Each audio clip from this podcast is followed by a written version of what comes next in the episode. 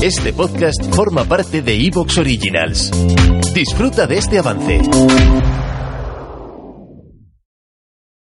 En el episodio de hoy contamos con una invitada estrella. Es una de esas madres que yo definiría con una palabra y es perseverancia, que nunca ha tirado la toalla y que no ha dejado que nadie le diga que su sueño es inalcanzable. ¿Y sabes qué es lo más bonito de todo? ¿Cuál ha sido su motor, su inspiración? Pues sus dos hijas. Y por supuesto todo el apoyo que ha recibido de su marido. Te estoy hablando de Ángela Sarmiento. Ángela viene de Colombia, ella eh, tiene mucha experiencia en el área de costura, estaba trabajando y cuando estaba embarazada tuvo una complicación, se le terminó el contrato en esa empresa, pero allí nació su sueño y fue el de crear Yana Bebé. Yana por el nombre de su hija, Bebé.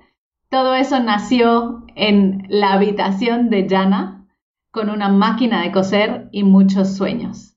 Y ahora mismo, Yana Bebé tiene casi 40 empleados, vende en más de 80 países y ha crecido e impulsado un negocio gracias a vender principalmente en Amazon.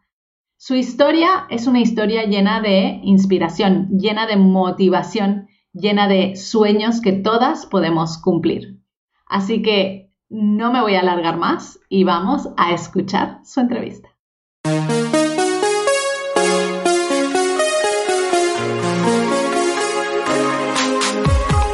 Bienvenida a Madres Reinventadas, presentado por Billy Sastre, un podcast para madres que están redefiniendo el concepto de trabajar sin renunciar a su vida familiar.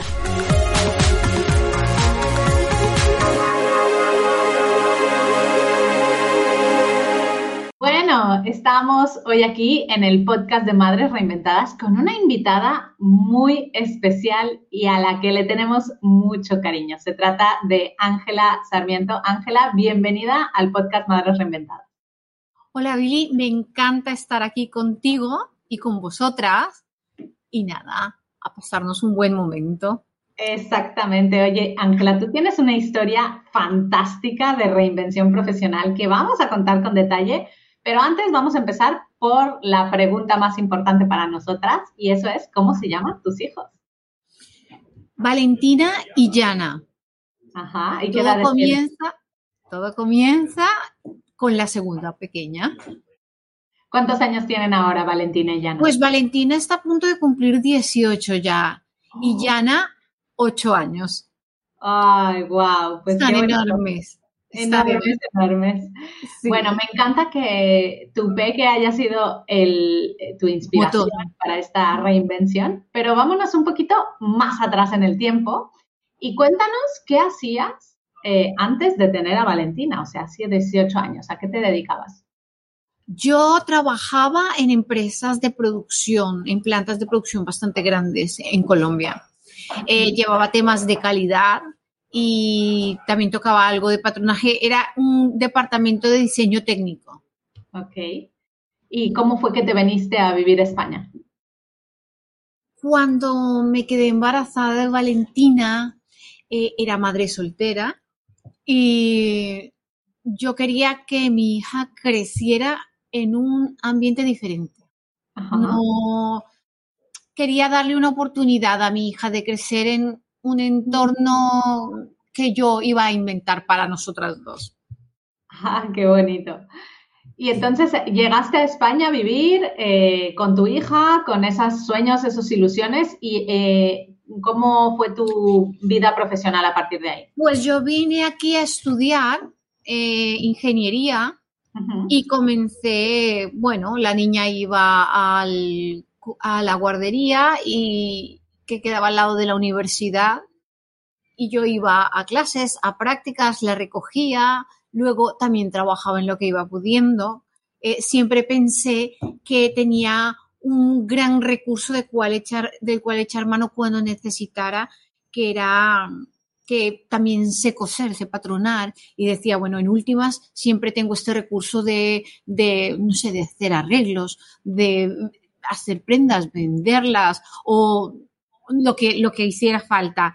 Y como la universidad estaba en Valencia, entonces me fue muy bien con los trajes de para fallas, porque las fallas mm, no solo hacen los trajes ¿no? Eh, típicos, sino que siempre montan eventos de en los bailes y no es un baile, sino es todo un espectáculo. Entonces yo eh, tenía, pues hacía todo el vestuario, trabajé con una empresa también que se llama la de Tres, que trabajaba con la comunidad valenciana y también hacía eventos, hacía personajes de estos de espuma enormes, los pintaba en mi casa, claro, porque yo necesitaba eh, poder recoger a mi hija, dejarla en el cole, volver corriendo a casa, ponerme a trabajar, si tenía que volver y, no alcanzaba, volvía a la, a la noche y comenzaba a coser, si tenía que estudiar, bueno, fue muy duro,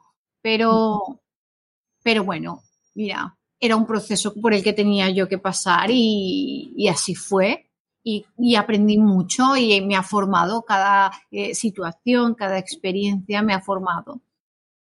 ¿Y qué pasó después? Eh, bueno, pasaron unos años, ¿no? Tú ya estabas eh, ya en España, ya con, un trabajo y de repente llega Jana, ¿no? Cuéntanos un poco. Llega yo, Joan primero. Joan, claro. El papá no lo vamos a omitir, ¿eh? Sí, llega Joan y ya tenemos pues Mm, yo me voy de Valencia, vengo a Barcelona por él. Eh, él eh, tenía su vida también ya muy organizada y venimos Valentina y yo y una chihuahua a su casa un poco a invadir y, decidimos también comenzar a construir a partir de un piso diferente para todos y comenzar a hacer cosas. Y mira, no, afortunadamente ¿Te está gustando lo que escuchas? Este podcast forma parte de Evox Originals y puedes escucharlo completo y gratis desde la aplicación de Evox.